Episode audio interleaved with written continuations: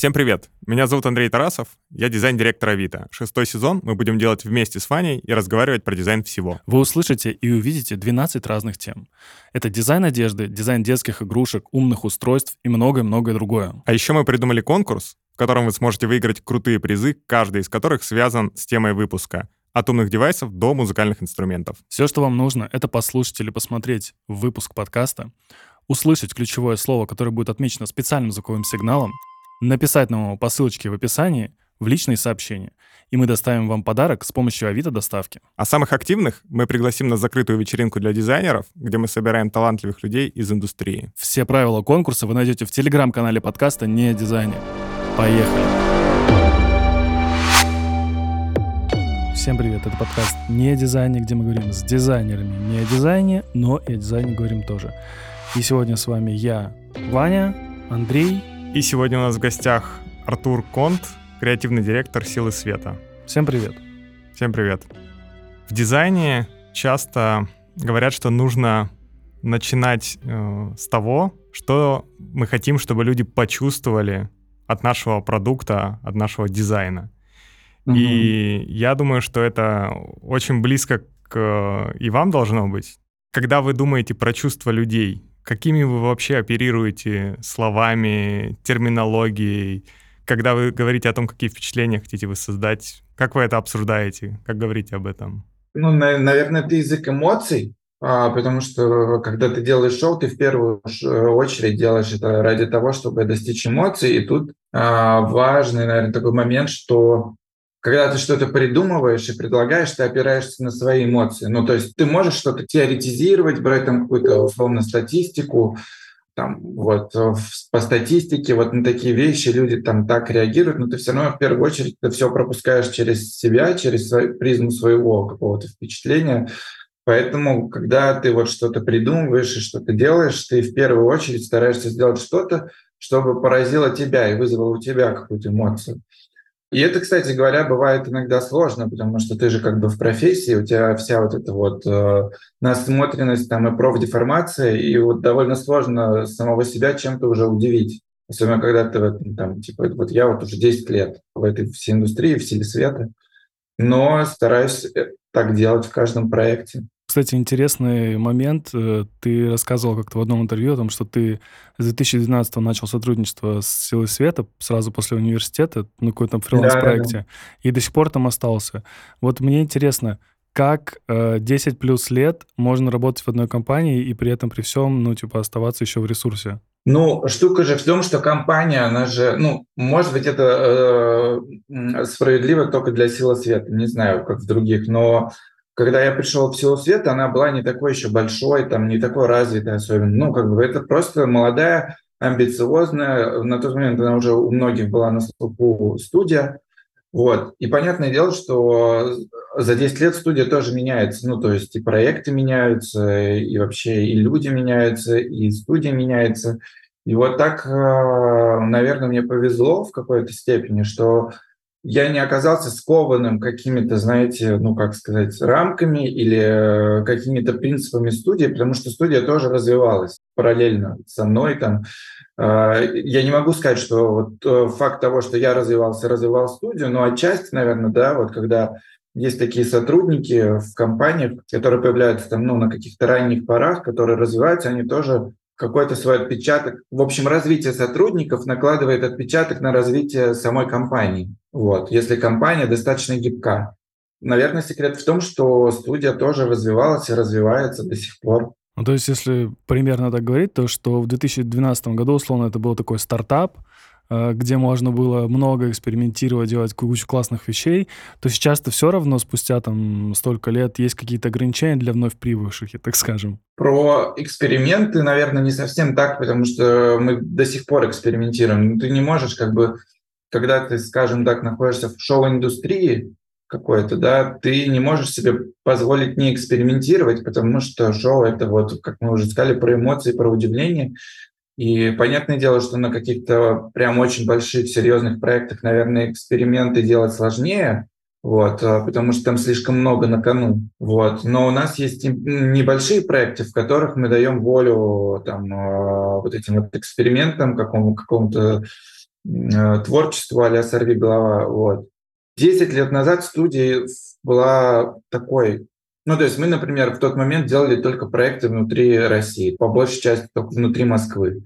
За эти годы там много чего изменилось, что ну, просто сейчас мы уже во многих странах работаем. Но 10 лет назад про силу света, опять же, за пределами России никто не знал, сейчас уже знают э, практически везде, где это востребовано, где есть э, спрос на, на создание шоу.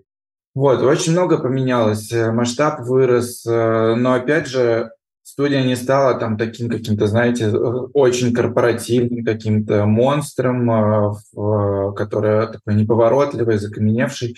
Наверное, попасть действительно стало сложнее, потому что когда я приходил, ну, то есть там действительно мало было людей, и они меня позвали сначала там на аутсорс, на проект, потом предложили мне работать, я не согласился, потому что мне надо было заканчивать последний курс, и когда я закончил, я просто типа через год в Facebook написал, что типа, ну все, теперь я готов, э, освободился, и меня позвали.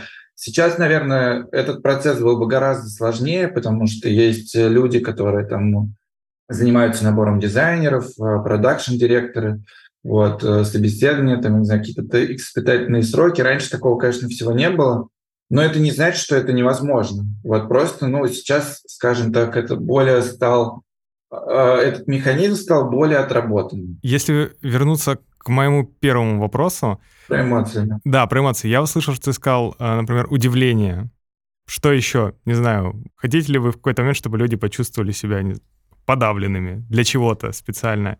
Если ты делаешь э, что-то коммерческое такое, да, типа, ну, какой-то запуск какой-то машины или телефона, вряд ли э, они будут хотеть, чтобы шоу вызывало ощущение подавленности. Ну, это, ну, практически невозможно. Но, например, вот мы делали шоу э, иммерсивное такая, ну, это не выставка, это иммерсивное шоу в Мадриде про Тутанхамона. Вот он недавно буквально закончился, шоу больше полугода это шоу было про египетскую мифологию. Там, например, были части, например, самое начало, это было про создание вот этих вот э, античных египетских богов. И там, да, там нужно было создать такую очень такую мрачную, э, отчасти угнетающую атмосферу, что вот эти вот боги, они прям давляют над тобой, что это гигантские каменные статуи, а ты маленький человечек э, рядом с ними когда это уместно, то круто, да. Почему бы нет? Э, наоборот, и я, наоборот, очень такие нестандартные какие-то эмоции для большей части проектов, я их, наоборот, очень э, стараюсь брать в оборот, когда это возможно. Ну, то есть круто там в какой-то момент кого-то испугать, например. Уже давно есть у нас какая-то мысль э, попытаться сделать какой-нибудь хоррор-шоу. Но хоррор не в смысле, что у тебя там вылезает какой-то аниматроник, э, как э, в этом в комнате страха, а что-то такое, вот типа, я не знаю, с кровищей там и так далее. Но это, понятное дело, что сложно, потому что шоу, они делаются, как правило, на большую публику, и это тоже откладывает ну, свои какие-то ограничения. А, кстати, вот если говорить про эмоции, и э, какая самая желаемая эмоция, которую вы хотите вызвать. Мне кажется, что, знаешь, если условно там от какой-то истории весь зал там или какая-то площадка рыдает просто в унисон, это типа прям вау. Сложно вызвать э, такую эмоцию, типа как плач, за короткий промежуток времени. Наверное, возможно, потому что существуют короткометражные фильмы, да, и там ты успеваешь проникнуться к герою, чтобы начать ему сопереживать, и чтобы потом в конце э, заплакать. Вот. Например, все же знают этот э, фильм короткометражный с Кевином Спейси про, по-моему, Ильфа или Петрова, когда он высылал кому-то на вымышленный адрес письма с марками, и потом ему в какой-то момент там стали приходить ответы. Я, ну, не смотрели, нет? М-м. Нет. Короче, посмотрите, это известная короткометражка, ее снял, по-моему, кто-то из России или какой-то парень или что-то такое. Он выиграл там в каком-то конкурсе короткометражных фильмов, который возглавлял Кевин Спейси. Это было там типа лет 15 назад. Его сценарий выиграл, и ну, как бы фестиваль профинансировал эту короткометражку. Кевин Спейси там был в главной роли, вот в роли вот этого одного из э, писателей, то ли Ильфа, то ли Петрова, вот не помню кого. Вот, и там очень классно оно, эта короткометражка пробивает на историю за короткий хронометраж. Но вообще это такая э, задачка со звездочкой. Ну вот именно если про плач, потому что тебе надо суметь еще до этого вызвать еще ряд эмоций, потому что плач это не, ну и как бы такое вот рыдание, да, это не первая эмоция, которую ты можешь вызвать. Но ты ее можешь вызвать, там, если ты покажешь, там, как какого-нибудь щенка сбили, например, машина переехала, но не самый честный способ, наверное, не самый приятный. Из тех, которые применимы в шоу, наверное, ну вот для меня, для меня хочется всегда вызвать эмоцию, э, чтобы человек подумал, что «О, такого я еще не видел». То есть именно чем-то удивить, чем-то, что человек не видел, и э, для него это какой-то новый опыт, э, это оказалось каким-то новым опытом. Вот это вот классно, и это на самом деле хочется всегда использовать. А что именно он не видел, это уже дальнейшая проработка. То есть, возможно, как раз-таки вот э, это может быть какая-то комбинация эмоций, в том числе шоу, которое вызывает у тебя не смех, там, да, не радость, а слезы. Возможно, это какие-то технические решения, да, очень часто там э, люди клюют на какие-то большие размеры. Ну, то есть, они видят какое-то большими экранами, сейчас уже никого не удивить, но какой-то конструктив из этих экранов интересный, большого размера, и как-то неожиданно, например, собранный, подвешенный там под потолком там, или еще что-то такое. Это хорошо работает практически всегда. В 2019 году в том же интервью, про которое мы говорили, ты сказал, что я пока здесь ну, говоря о том, что ты был в России. Вот, мне интересно, э, почему ты переехал? И знаешь, я задам этот вопрос э, в купе с другим вопросом. Я понимаю, что у Силы Света появилось много международных проектов. Вообще, я очень рад за вас сильно. Я познакомился с компанией только в 2019 году. И мне интересно, как э, подход вот сейчас, когда ты находишься внутри там, отличается от подхода, например, в России к проектам? А, относительно себя скажу, наверное, ну, я покинул страну во многом из-за моральных каких-то своих убеждений. Про то, как происходит работа. На самом деле, будучи еще в России, мы же сделали уже международные проекты, я на самом деле не так много участвовал в российских проектах, поэтому для меня не то чтобы много что изменилось в плане работы. Ну, то есть я и до этого работал там и с регионом Среднего Востока, и с Америкой, там, и с Европой, и с Китаем, и с Кореей.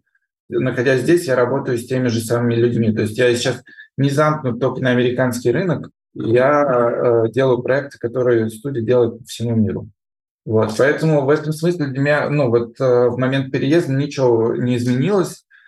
И даже сравнить с российскими проектами сложно, потому что я уже не очень помню, как они делались потому что это было там типа, ну, может быть, в 18 году, в 18 последнем. Наверное, есть разница, знаете, в чем, какая? Я не знаю, с чем она связана. Связана она либо с моим ростом, как э, креативной какой-то единицы, либо это связано действительно с географией и с менталитетом. Вот здесь я чувствую, например, какую-то креативную свободу. То есть если я предлагаю какую-то идею, и я уверен в ней, да, она практически никак не корректируется. Ну, то есть она всех устраивает, и ее принимают, ну, заказчики в том числе. И это очень круто, но точно сказать, почему это, либо потому что здесь просто менталитет другой, и тебе доверяют, да, потому что к тебе обратились, либо потому что я уже сам по себе как э, дизайнер, там, э, директор вырос вот это я не могу ответить, потому что так совпало, что я начал делать международные проекты в тот момент, когда я ну, начал активно развиваться, скажем так. Я думаю, поговорим о свете теперь, о самом. Поговорим о свете, да. Для меня сила света, в первую очередь, это техно, техно-вечеринки в Москве. И да. мне кажется, впервые о, о вас я узнал году в 2014 мне кажется, я никогда не был, ну, может быть, никогда не видел ваших шоу вне, вне техно-вечеринок. Вот у меня вопрос. Для вас вечеринки — это какой-то способ, не знаю, как-то свободно творить, делать, что хочется, способ продвигать себя, потому что на них тоже ходят заказчики на самом деле. Или что это? В первую очередь, это полная творческая свобода, потому что здесь заказчики, по сути дела, мы сами. Ну, то есть тут нет э, какого-то бренда там или клиента. Ну, бывает иногда какие-то спонсоры, но это все равно действительно свободно э, достаточно. Во-вторых, э, Это публичное мероприятие, скажем так, на которое может прийти любой желающий, просто купив билет. Потому что большинство проектов, которые мы делаем, помимо рейвов, они, как правило, закрыты. Все вот эти шоу, там, ну, бывают концерты, там, да, например, какие-то, а, но вот, например, а, какие-то запуски машин, телефонов, там еще какие-то презентации, они, они все закрыты. То есть они как бы для публики делаются, для аудитории, но ты туда не можешь попасть, просто э, захотев этого.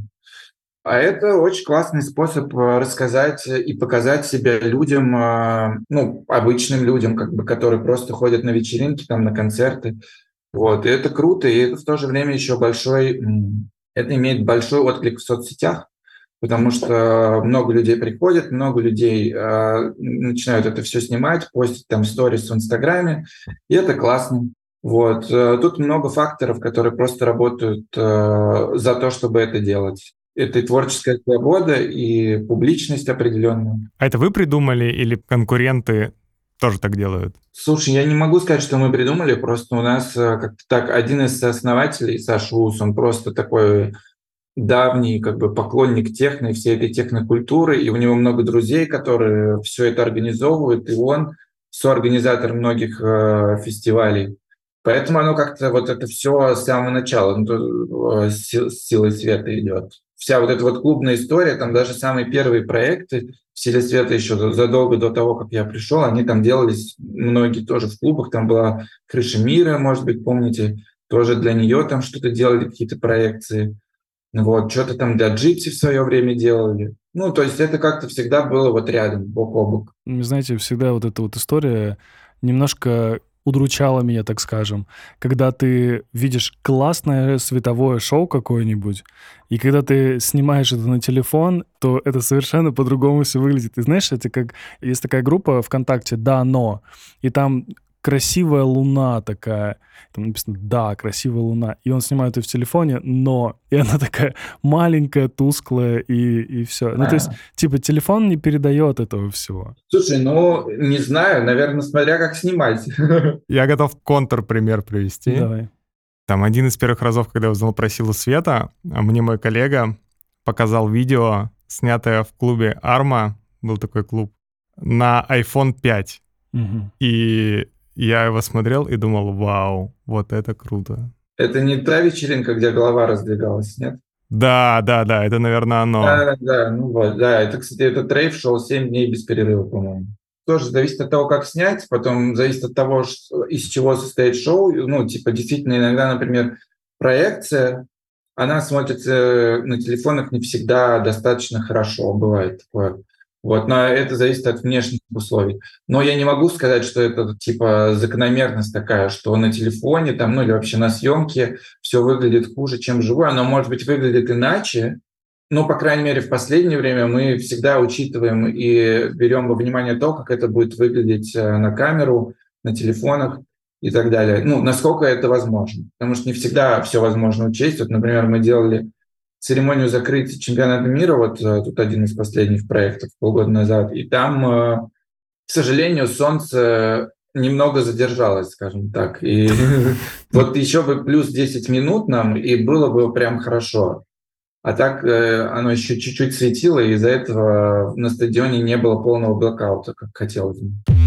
Слушай, а мне знаешь, вот когда люди видят название, когда я, допустим, это видел название, «Сила света», и я думал такой, о, классно, свет. Ты знаешь, я там знаю, э, саунд-дизайн, это там со звуком играются люди, там кто-то с графикой, кто-то еще что-то. Но давай еще людям объясним тоже, что «Сила света» — это компания не только про свет, но и про CG. Да-да-да, изначально вообще откуда это название появилось? Потому что э, студия занималась проекцией, с проекторами. Проектор — это свет. Но потом, по ходу дела, вот мы развивались, развивались, осваивали все больше ну, не направлений, просто проекция – это малая часть сейчас. Может быть, на тот момент, когда студия появлялась, это, в принципе, был единственный такой нормальный вариант э, сделать какое-то шоу, да, там типа с графикой, то сейчас э, технологий куча, там и экраны, и всякая кинетика, и свет такой обычный, ну, в смысле световые приборы, и проекции, и все, и, ну, как бы мы все это делаем, и, понятное дело, мы не только техникой занимаемся, потому что Ну, есть компании, которые продают технику, а креатив как бы в довесок потом, ну, чтобы просто как бы что-то с этой техникой происходило. У нас подход другой. Мы наоборот продаем креатив, в том числе и графику, потому что графика это всегда практически в 99% это центральное звено всех наших проектов под задачи креатива у нас собирается техника, скажем так. И вот у меня, кстати, в связи с этим вот такой вопрос. Насколько гибкая техника вот сейчас э, в том, чтобы создавать то, что вы хотите? Да, я, я отвечу словами наших технических директоров, что сейчас возможно все, что угодно. Понятное дело, что не на все есть готовые решения. Иногда нужно делать кастом, но все это возможно. Тут вопрос просто бюджетов и, и времени. Вот и все. Ну, типа, если есть на проекте бюджет и время, то можно сделать, ну, практически все, что нужно. Вот, кстати, Андрей сказал, что он познакомился с Силой Света по техновечеринкам в 2014, а я в 2019 познакомился с э, записи концерта Дрейка, по-моему.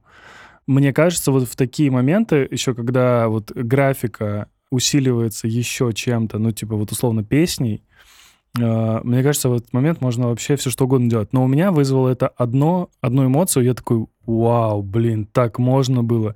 И когда еще этот Инстаграм появляется, я такой, да, блин, что вы со мной делаете? Просто это прям реально, э, прям топ для меня был. Но я не об этом хотел вот поговорить, я хотел поговорить о, я не знаю, насколько недавний проект этот был. Ты делал э, совместно с командой, естественно, вы делали презентацию Lamborghini. Lamborghini. Да, это полгода назад было. Последние дни марта. Вот, и мне очень стало интересно, и очень хочу помусолить эту тему, мне кажется, Андрею тоже это интересно. Презентация длилась, по сути, две минуты. Ну, э, само шоу длилось четыре. И мне вот интересно, сколько э, времени нужно потратить на то, чтобы сделать вот эти 4 минуты? Ну, смотри, э, давай я тебе расскажу просто вообще в целом, как проект выглядел. Давай. Да, э, нас позвали э, в тендер. Это было летом, год назад. Угу. Для этого тендера нужно было, ну, э, в первую очередь разработать stage design, ну, то есть вот этот вот сам сетап. И этим занимался я. Ну, я в целом, как креативный директор, всегда вот э, в первую очередь, когда это требуется, я разрабатываю вот эти stage design ы. Я разрабатывал этот stage design, потом, э, ну, типа, все это с техническим директором мы обсудили, ну, типа, возможно, невозможно, такие сроки, там еще было такое серьезное довольно ограничение. Это должно было происходить обязательно вот в определенной площадке.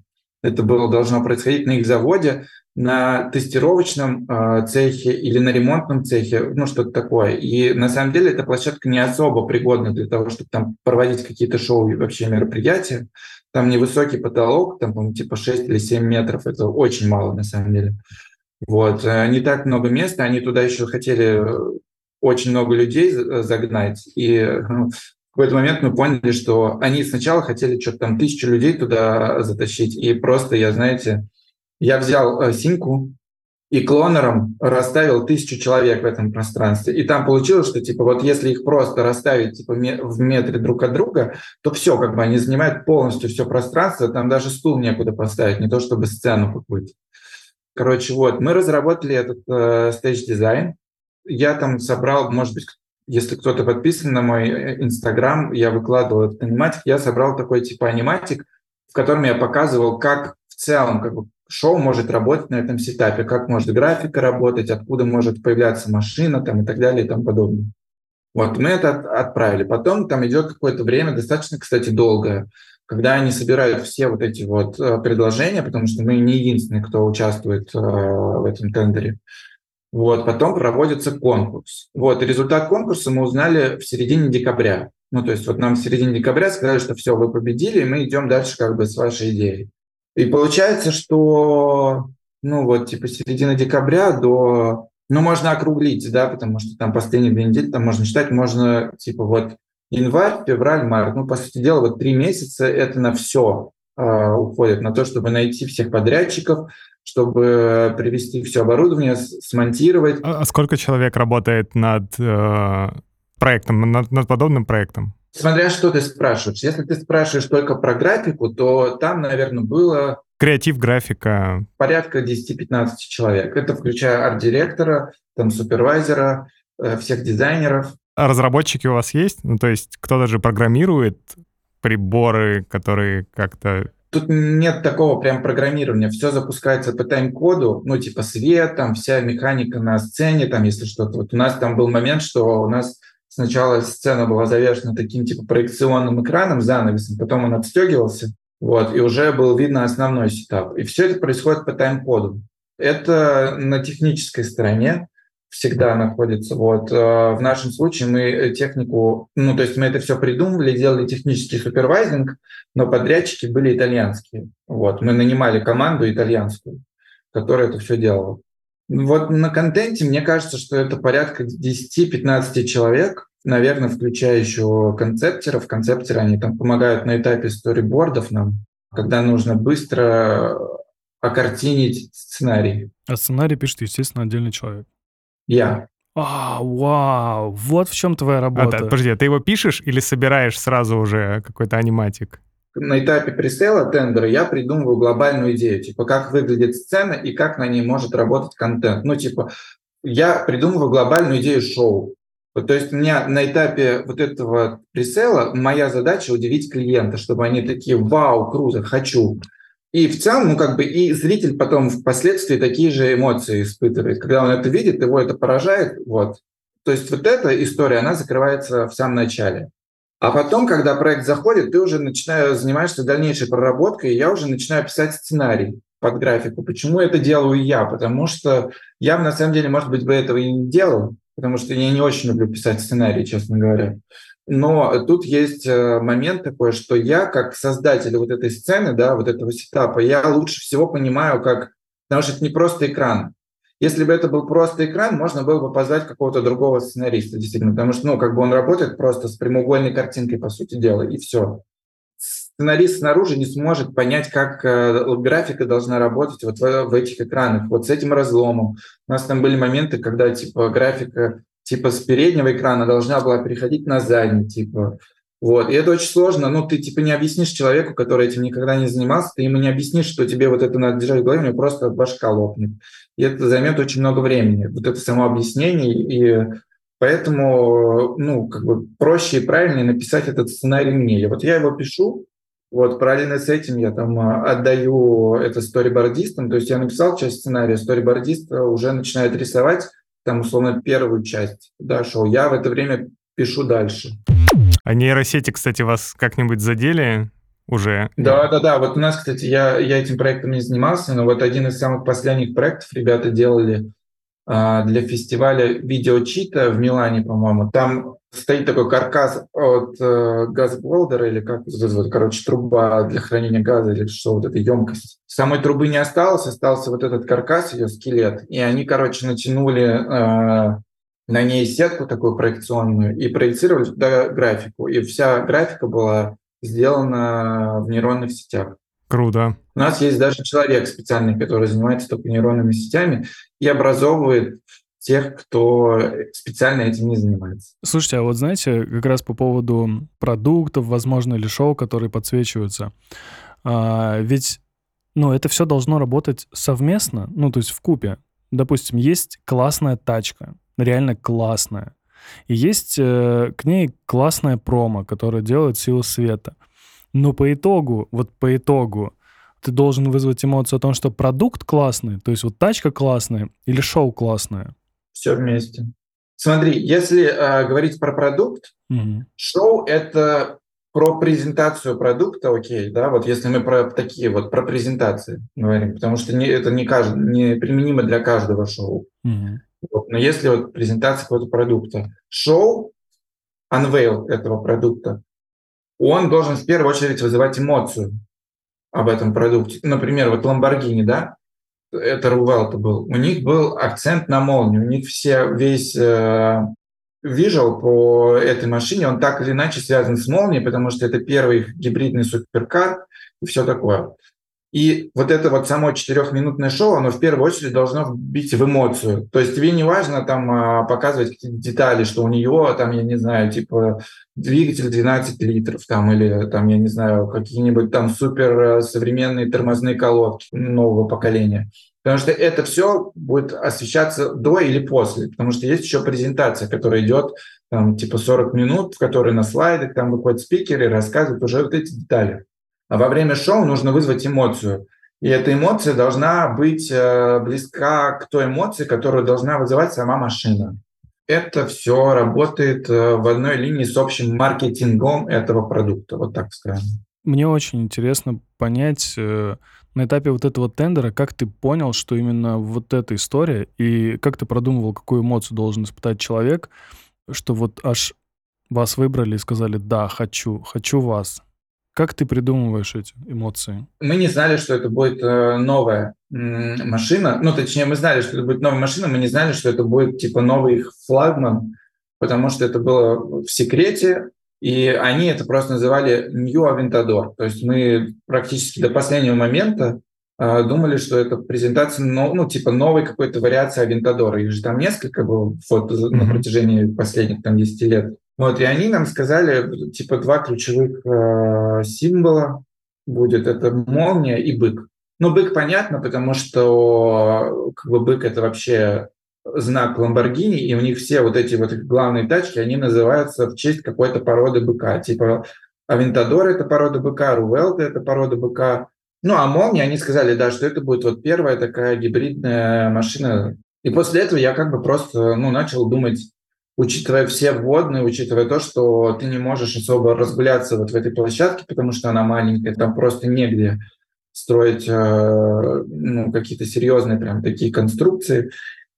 Вот. И в то же время мне очень хотелось еще, чтобы сетап, например, сама сцена выглядела как и без контента круто, то есть чтобы ты, когда выключаешь полностью экраны, чтобы это выглядело как какая-то интересная структура, чтобы это было интересно разглядывать. Вот. И сидел, сидел, думал, думал и придумал, что это может быть разлом, потому что бык же, ну, типа вот этот вот бык все время, который бьет копытом, он там что-то разбивает всегда, ну или рвет тряпку. Но из-за того, что пространство ограничено было, мы не могли никакую кинетику повесить, то есть мы не могли сделать так, чтобы этот разлом типа вот с помощью механизмов вот прям вот разлетался э, во время шоу. Я подумал, что было бы круто просто его типа в таком моменте зафризенным, типа вот как он разлетелся и застыл во времени.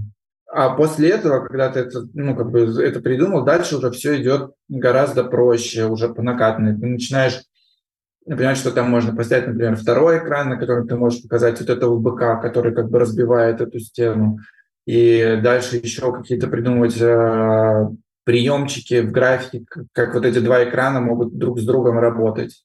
Там есть разные моменты. Там есть моменты, когда, например, машина с одного экрана переходит на другой. Есть моменты, когда какие-то детали этой машины утапливаются вглубь на задний экран там, и так далее.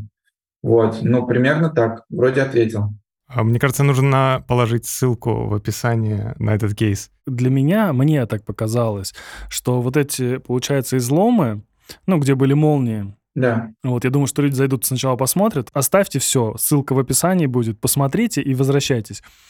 Я подумал, что это облака, которые сталкиваются с друг с другом, вот эти, знаете, э, тучки, которые сталкиваются с друг с другом, и они образуют молнию. Вот у меня почему-то такое какое-то сложилось. Ну, круто, это же круто, когда разные интерпретации. А кто вам делает э, звук вы же сами тоже, наверное, его делаете? Да, э, мы очень много работаем э, с ребятами, которые называются Монолик. Я, кстати, слышал про них. Я тоже. А, они довольно известные. Возможно, отчасти благодаря силе света, потому что мы с ними работаем очень давно и очень много с ними проектов делаем. Как правило, вот мы работаем с ними. Иногда бывает, что пишет музыку кто-то со стороны заказчика. Ну, например, когда мы работали с Samsung, там на все шоу они кто-то от них там писал музыку. Ну, кто-то внутри Samsung или они кого-то нанимали. Вот, но у них очень хорошо все с музыкой в целом в Корее, поэтому с этим проблем не было. Вот иногда вот то, что мы делаем для Тутанхамона, ну вот для Мадрида сейчас Тутанхамона, сейчас в сентябре запустится следующее шоу про последний день Помпеи. Там пишет э, музыку нидерландский композитор. Он тоже как бы со стороны заказчика. Вот, и там такой серьезный дяденька, который э, пишет, записывает прям живые инструменты, живой оркестр, живой хор. А вот когда ты пишешь сценарий как раз, ты, ты пишешь такую американку, типа, где ты указываешь, что должно происходить в этот момент? Ну да, как бы я пишу, что происходит в графике, если там это как-то взаимодействовать, скажем, с формой сцены или экранов, я это тоже прописываю. Если в музыке я хочу, если я понимаю, что это важный момент, мне в музыке здесь нужен какой-то катарсис или какая-то мини-кульминация, я это тоже все прописываю. Эмоциональные вот эти вот горки тоже все это прописывается. Понятное дело, что ты не можешь э, даже когда у тебя шоу не очень длинное, там типа 4 минуты, ты не можешь просто все 4 минуты вот так вот полить из всех орудий и просто вызывать шок тебе для того, чтобы удивить в какой-то момент, да, тебе перед этим нужно сделать как затишье и, и эмбиент, и расслабить и глаза, и уши. То есть, подожди, это все первую э, презентацию этой тачки увидел ты? Да, конечно, ну мы же там были на заводе. Да ладно, слушай, мы там Круто. мы туда едем не просто посмотреть шоу, мы туда едем, ну, завершить проект, потому что на площадке куча работы еще на самом деле.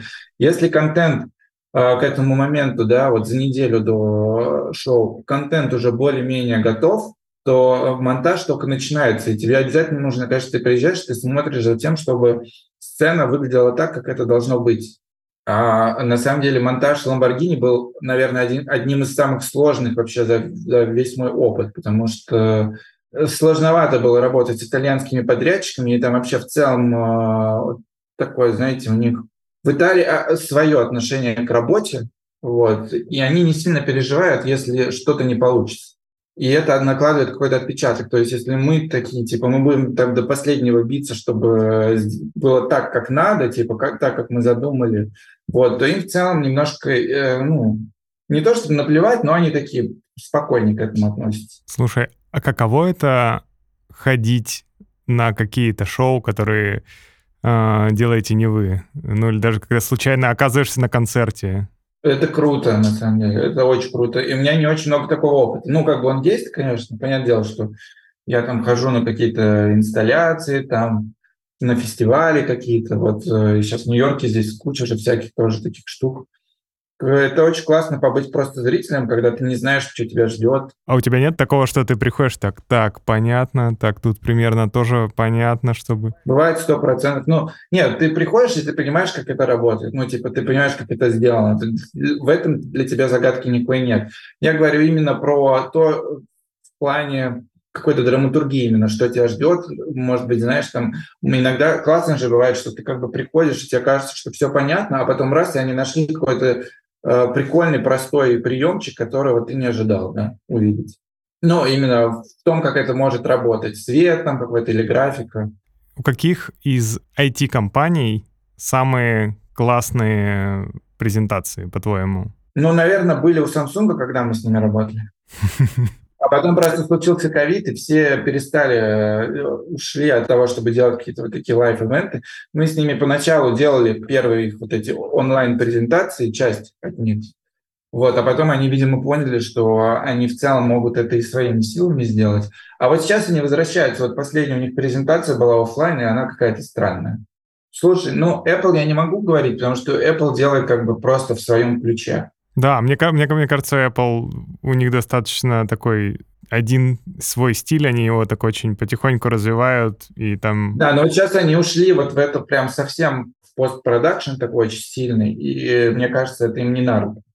Ну, на мой взгляд, гораздо круче были вот эти их презентации, когда был просто экран, выходил человек на сцену и на, напротив этого экрана что-то рассказывал, потому что и был зал. И ты чувствовал вот это вот. Это было типа супер просто, как бы даже ничего не хочется к этому добавить, вот пусть оно так и будет. А сейчас они стали вот этот вот типа XR, ну это не XR, это просто на посте, они снимают всех на фоне экрана с, со слайдами там или вообще, ну навряд ли на фоне зеленки. И потом все вот это вот вокруг дорисовывают, все вот эти вот переходы там какие-то, когда там что-то, какая-то графика выходит за пределы экрана. Но это стало совсем уже просто, это как типа ты смотришь двухчасовой рекламный ролик. Я с тобой полностью согласен. Это не производит того впечатления, которое было раньше. Да, несмотря на то, что графика очень круто сделана, все. У нас э, ребята на работе иногда проводят такие метапы, и в коронавирус все ушло в онлайн, и mm-hmm. компании, которые делают разные там YouTube-трансляции, они сейчас предлагают доклады заранее записывать. Это намного удобнее, у тебя не будет проблем со связью, потому что все сейчас, кто где живет, понятное дело, для онлайн-трансляции не у всех э, классный интернет, но мы выяснили, что такой живой доклад, он э, намного круче даже с косяками, чем заранее записанная трансляция, которая как бы на самом деле ни для кого перед тобой. Там нет трех сотен или там больше слушателей, другая энергия, по-другому рассказываешь. Поэтому, мне кажется, да, презентации Apple сейчас вызывают какое-то коронавирусное ощущение, что они где-то записаны, где нет людей, а раньше было лучше. Да, просто даже непонятно, зачем их сейчас смотреть, потому что ты то же самое можешь получить все на сайте. Ты заходишь на сайт и просто быстро видишь те же самые картинки, уже сразу весь текст. Просто презентацию ты смотрел, ну я, по крайней мере, смотрел, именно вот ради вот этого ощущения, что вот сейчас что-то там покажут, сейчас там зрители отреагируют как-то. Вот. Это всегда круто, это ты как бы себя чувствуешь частью э, вот этого общего какого-то процесса. Короче, если возвращаться к вопросу, вот IT-компании э, какие, вот я реально что-то не могу припомнить э, в последнее время каких-то классных презентаций, потому что все ушло в онлайн, и они все какие-то стали очень такие, ну, похожие. Кстати, если вспоминать презентации Apple, у них была презентация, где какая-то компания небольшая показывала игру, когда ты, по-моему, с айфона мог управлять машинками, и у них э, во время презентации не получилось все это запустить. И, в общем, как-то они там все это переиграли, но это была жесткая для Apple накладка. А на самом деле после таких штук там просто летят головы. Да, ну, да, да. И там вроде есть история, что они как-то, по-моему, эту компанию то ли забанили, то ли что это. Да даже не просто забанили, там уже идут сразу же массовые увольнения тех, кто за это был ответственен. Это всегда так происходит. В Samsung, когда мы с ними еще работали, у них там был а, главный вот в этом а, Samsung Mobile DJ Ko его звали он делал все вот эти вот новые дизайны, когда Samsung стали вот эти безрамочные, там все, и э, всем это все нравилось, у них прям сильно пошли дела в гору. Вот мы стали с ними там, ну, это не связано, наверное, но, в общем, в этот просто совпало, что в этот период как раз мы для них делали презентацию, а потом случилась презентация вот этого первого фолда, в которой мы тоже принимали участие. И когда они его выпустили, там э, люди стали отрывать вот эту пленку, которую они думали, что это просто защитная пленка, а это оказалось экран. И там просто э, пошла жесть, стали возвращать. И этого чувака, этого диджей Коу сняли, заменили. Ого, ничего себе. Они действительно очень опасаются за то, что что-то во время, ну, например, такого мероприятия пойдет не так, потому что это не будет так, что типа просто, ну, ребят, блин, облажались, давайте в следующий раз попробуем такого не делать. Там потом уволят после этого целый отдел просто. Это я вспоминаю презентацию кибертрака Илона Маска, помните, когда... Да, но я что-то фрагментами видел, но как, как, что-то там смешное было, по-моему. Ну, там смысл в том, что там было очень какое-то очень классное стекло, которое невозможно было пробить. Они взяли и решили продемонстрировать это. И разбили его. И разбили его, да. Ну, мне кажется, что у них во многом такой панк-трэш-маркетинг, э, и им это даже подходит. Просто Samsung и Apple, они производят какие-то безупречные устройства, там ошибок быть не должно. Вот, ну то есть да, они очень боятся, и поэтому, например, когда вот, опять же, когда ты начинаешь там предлагать им э, добавить сетап как что-то вот такое необычное для Samsung, они от этого 100% отказываются, потому что они не поставят, не будут делать что-то, что уже не было сделано и обкатано. Вот, потому что из-за того, что это live -трансляция, ну, типа, если там вдруг что-то заест или что-то не сработает, то для них это прям все. Ну, типа, да, там же еще плохая презентация, если то еще и акции вниз могут улететь. Ну, да. А раз мы говорим про фейлы, у вас э, были какие-то сложные ситуации? Например, извини э, за каламбур, выключили свет. Ну вот прям, наверное, во время а, мероприятия нет, потому что это же все, ну как бы все предусмотрено. Ну на случай, если произойдет какой-то сбой или еще что-то, там есть, есть генераторы всегда запасные, ну чтобы это все и, например, в больших шоу, того, того, вот тот же самый церемония закрытия чемпионата мира, все такие церемонии, они делаются специальным образом на тайм-коде, короче, все шоу, даже если оно такое без каких-то стыков, это просто типа 20 минут вот какого-то непрерывного действия, да, все шоу делится на какие-то куски, типа по 2 минуты.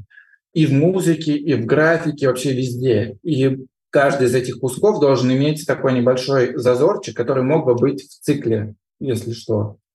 Это делается для того, что когда шоу-полер да, дает команды на запуск э, всего во время мероприятий, если ему приходит сообщение о том, что ну, там, типа, не пришел какой-то артист вовремя, ну, типа, вот ему выходить через две минуты, а его еще нет за сценой, не, ну, как бы неизвестно, когда он появится там, или задерживается. Или там, например, какое-то оборудование э, что-то вышло из строя.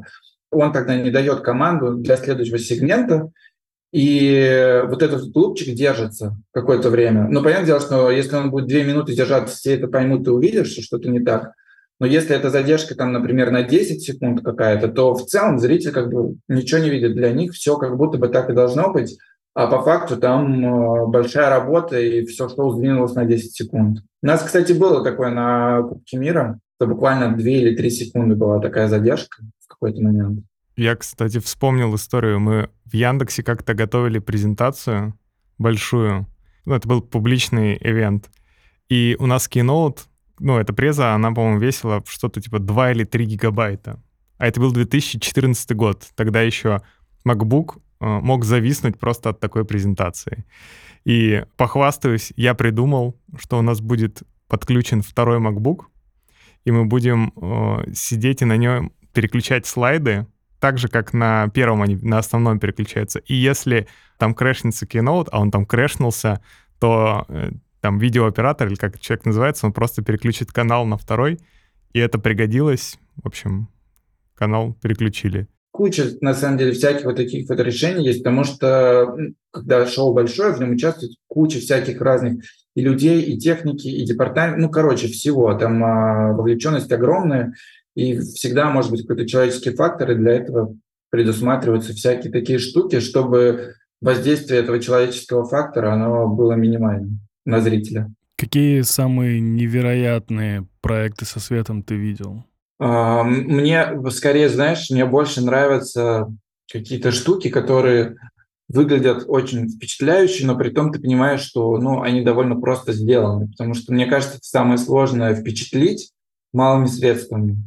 Вот. И я вот буквально вот просто в ТикТоке, по-моему, нашел, ну, набрел на какие-то фонтаны, это просто гигантские такие трубы, которые выглядят как наши вот эти ГЭС-трубы такие здоровые синие. Uh-huh. Вот таких труб типа несколько. С них типа стекает вода вниз, э, с каждого вот этого кольца вниз. То есть она не прям сверху, ну как бы она сверху, но с каждого вот этого кольца стекает вода, и в каждом кольце установлен свет, который подсвечивает вот этот твой сегмент синим цветом. Типа супер просто, но это ты смотришь, как эти сегменты там переключаются, как эта вода льется, и это очень клево выглядит. Меня такие штуки радуют.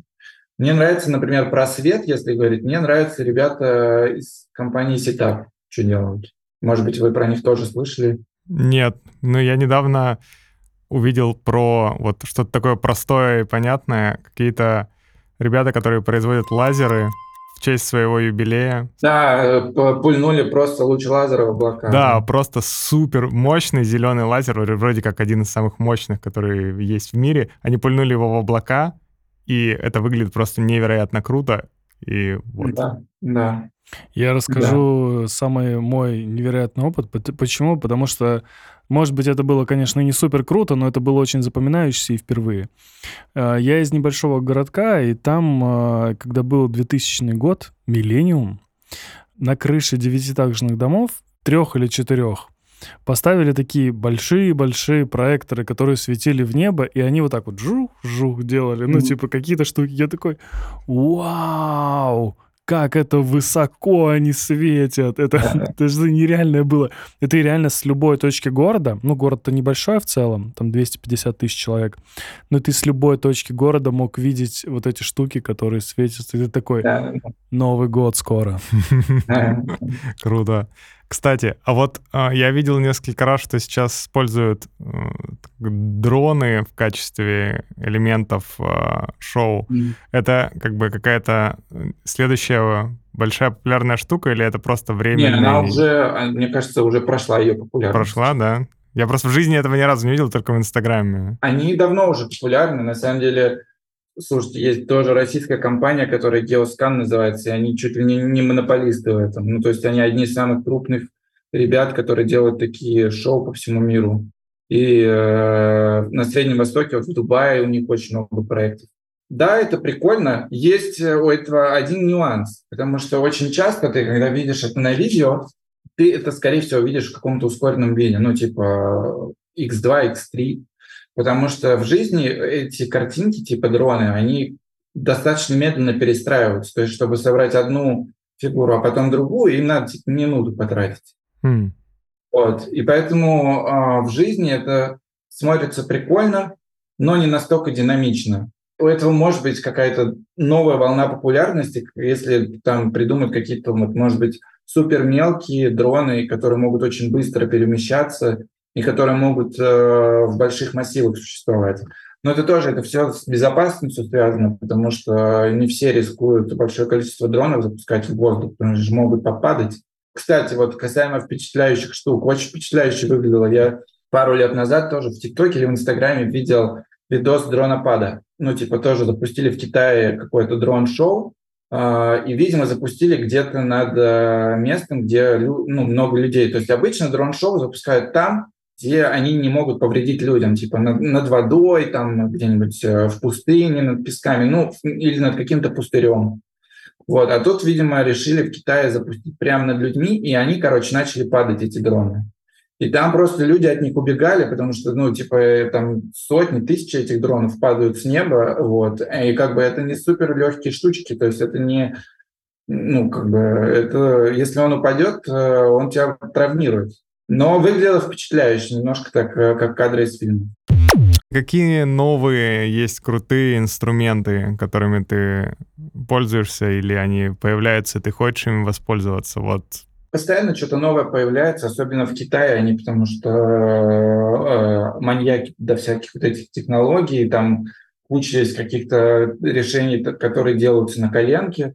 Вот, из последнего такого интересного, что я увидел, это прозрачные экраны, которые поднимаются в воздух. Ну, типа тоже там два дрончика их держат, вот, и они их поднимают в воздух, и этот экран, он прозрачный, он такой, как простынка.